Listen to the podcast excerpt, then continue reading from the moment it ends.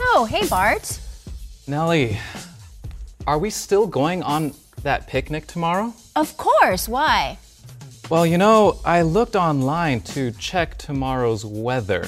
And? Well, it's not. It it isn't. It will. It will.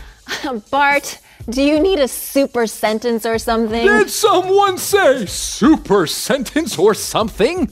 Who said that? I said that I am super sentence man, and I heard someone say super sentence. Was that you? Yes.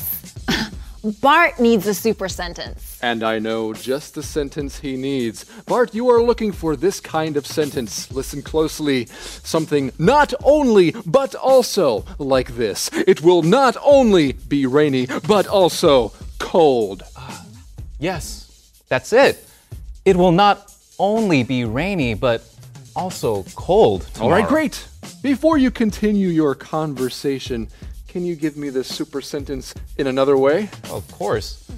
Y- We can watch a movie.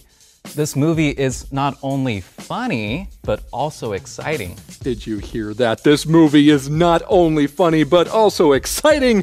Excellent. What about you, Nellie? Do you have a super sentence for me? Yes. My class is not only interesting, but also fun. My class is not only interesting, but also fun. Super! Now, Bart, what super sentence do you need to use?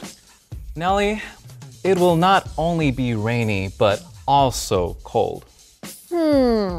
That's good to know. And that is how you use a super sentence. Remember, friends, a super sentence every day will make your English great. I have an idea. What? Why don't we stay indoors and play games instead? All right. Yeah. I'll send a message to our friends. You know, my roommate has a Nintendo. We can go come to my place. We can play Super Smash Brothers.